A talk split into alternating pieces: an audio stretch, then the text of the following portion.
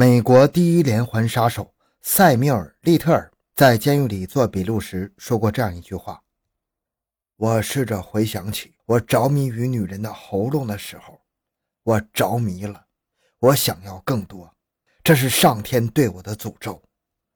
这就是我这么久以来没有被抓到的原因。这是一个连环杀手的人生。”他主动供述。从一九七零年到二零零五年，在三十五年的时间里，一共杀了九十三人，多数是先奸后杀。他对于自己所谓的丰功伟绩相当自豪，宣称是上帝给了他信号，让他解救那些女人脱离苦海，因为他们大多数都是一些沉沦毒海的站街女，而且绝大多数都是堕落的黑人女性。为何塞缪尔能够逍遥法外三十五年呢？他又为何主动向警方供述自己的罪行呢？欢迎收听小东播讲的《美国头号杀手诱杀九十三名妓女，只因母亲是妓女》。回到现场，寻找真相。小东讲故事系列专辑由喜马拉雅独家播出。一九八二年十月里的一天，位于美国密西西比州南部的帕斯卡古拉，警方接到报警，在当地的墓园里发现一具高度腐烂的女尸。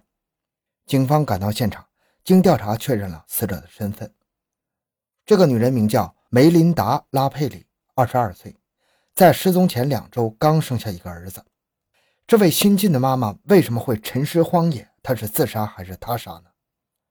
很快，警方宣布了尸检结果，她是被人掐死的。有两个女人向警方提供了线索，她们称曾见到死者上了一个黑人男子的车。后经警方调查，找到了那个男人，他叫塞缪尔·利特尔，不是本地人，当地没人认识他。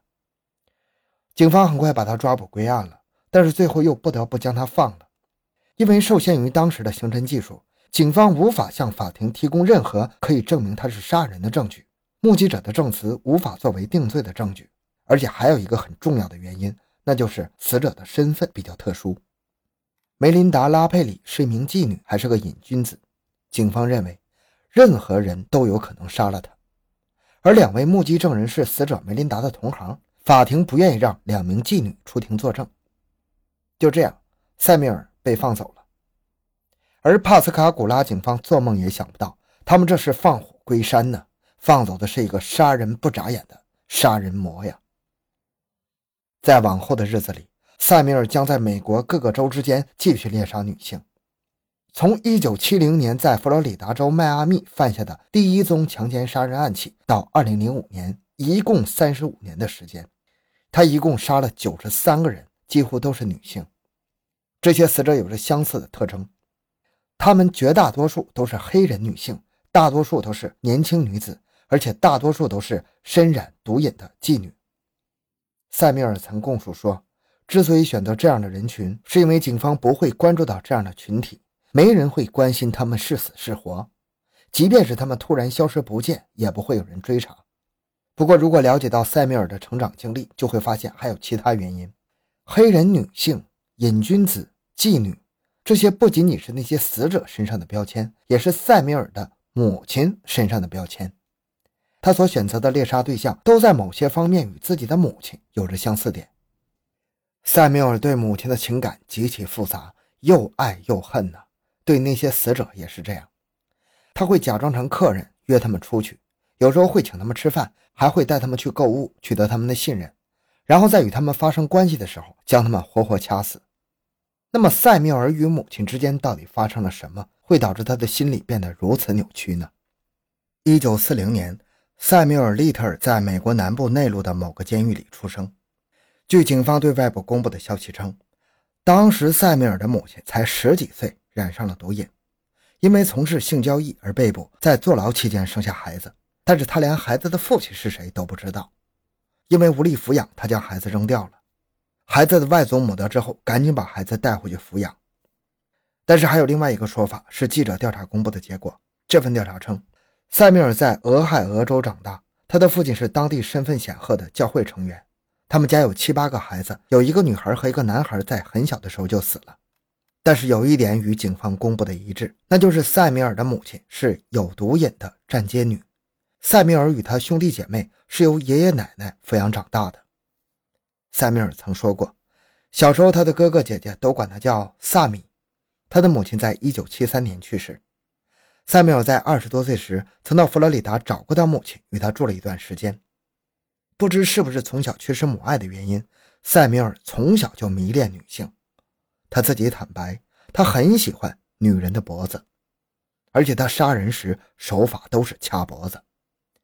在幼儿园的时候，他迷恋上了自己女老师的脖子，渐渐的，他从想摸老师的脖子，最后演变成想掐死对方的念头。但他并没有告诉家人自己有这种扭曲病态的心理，就算是说了，家人也没空管他。作为贫穷而且身份卑微的非裔美国人，他们家的日子很艰难，大人们都在为填饱肚子发愁，无暇顾及孩子的教育问题。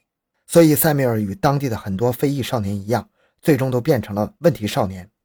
缺失母爱与成长环境都是他走向歧途的重要因素。十二三岁时，塞米尔就开始跟着当地的非裔青少年混了。他很快就辍学了，靠盗窃谋财，购买自己想要的东西。包括酒和毒品，为此经常被抓进警察局。但是因为是未成年人，他很快就被放出来了。塞米尔对这样的生活很快就习以为常了。他并不担心会被抓，最担心的是没有钱花。十六岁那年，他因为偷了一辆自行车而被送进了少管所。警察对他说：“我们不想再抓你了，只是希望你能离开这里，别给我们添麻烦了。”不知是因为警察的话，还是他想出去看看外面的世界。又或者是可能是当地已经没有什么可偷的了。总之，那一次从少管所出来之后，塞缪尔就离开了他生活十六年的家乡。他开始在美国的各个州、各个城市间流浪，靠偷窃和诈骗挣钱，还有贩毒。一九六一年，二十一岁的塞缪尔再度因为偷盗入狱，这次他在狱中蹲了三年。此后的日子里，他经常在美国各个州被捕入狱，蹲几个月或者一两年的牢再出来。二十多岁时，他来到了母亲所在的佛罗里达。在母亲的劝说下，他曾试图改邪归正，不再做非法的勾当，靠自己的能力营生。他应征去墓地当守墓的工人，还当过救护车服务人员等等。而且他还谈起了恋爱，并且走进了婚姻的殿堂。可是他的内心却无法压制住他那扭曲邪恶的念头。他后来坦白说，他不得不强迫自己别看妻子的脖子，因为他不想伤害自己所爱的人。但是这段婚姻没有维持多久就结束了，他离婚了。随后，塞米尔离开了他的母亲，继续流浪。他更喜欢这样四处游走的生活。一九七零年，三十岁的塞米尔来到了迈阿密，在这里他第一次杀了人。一九七零年新年，他找了一个丰满的金发的应招女郎，邀请她到餐厅里共进晚餐。当应召女郎在他面前抚摸了几下自己脖子时，这个不经意的动作被塞米尔视为是上帝给他的信号。晚餐结束后，他把应召女郎带到了迈阿密野外荒无人烟的椰林里，在两人发生关系时掐死了对方。塞米尔认为自己是天使，是上帝让他来帮助他们解脱痛苦的。而从这一刻起，一个可怕的杀人恶魔诞生了，他的足迹踏遍了美国的各个州。每当夜幕降临时，他就开着车到街上寻找他要救赎的猎物。他的目标很明确，他们是像他母亲一样的黑人女性，沉沦毒瘾的妓女。尽管他从来不愿意承认，他其实是把自己想象成为救赎母亲的天使。一九七三年，他母亲去世，但他并没有停止杀戮。相反的，因为他每次作案都能逃脱，他的胆子越来越大了。他也越来越喜欢用上帝的旨意来洗脑自己，杀人的频率越来越频繁。只要是找到合适的猎杀对象，他就会实施诱杀行动。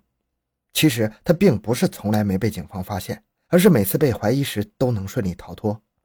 比如，在一九七六年九月，在密苏里州的日落山，一名身体全裸、手被布和电线捆绑在身后的女子在马路上狂奔呼救，最后她幸运地找到了一户人家，最终逃过了一劫。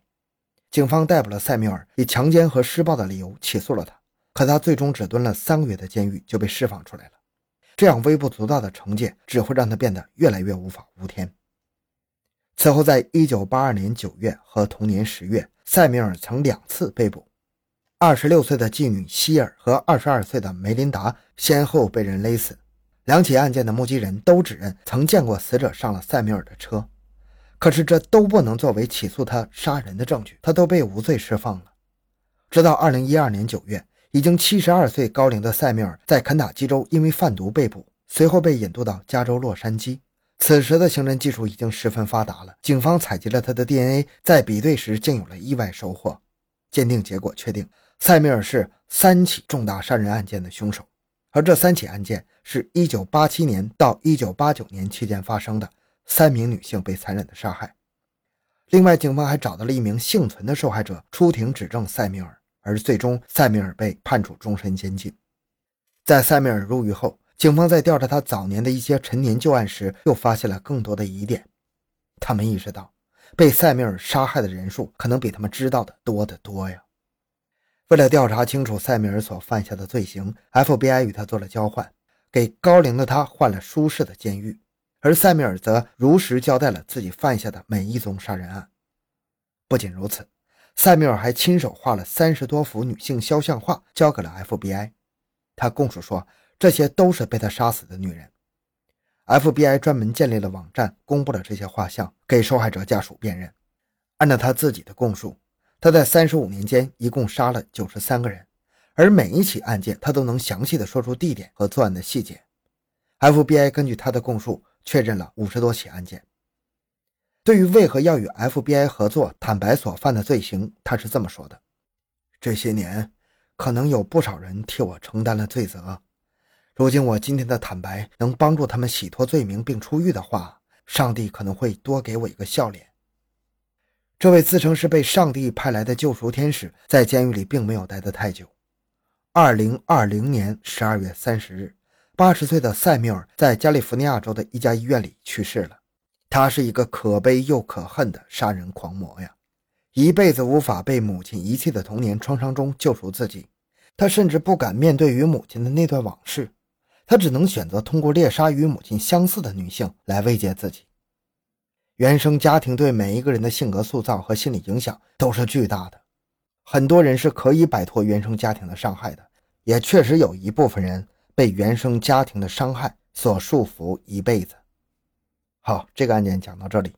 小东的个人微信号六五七六二六六，感谢您的收听，咱们下期再见。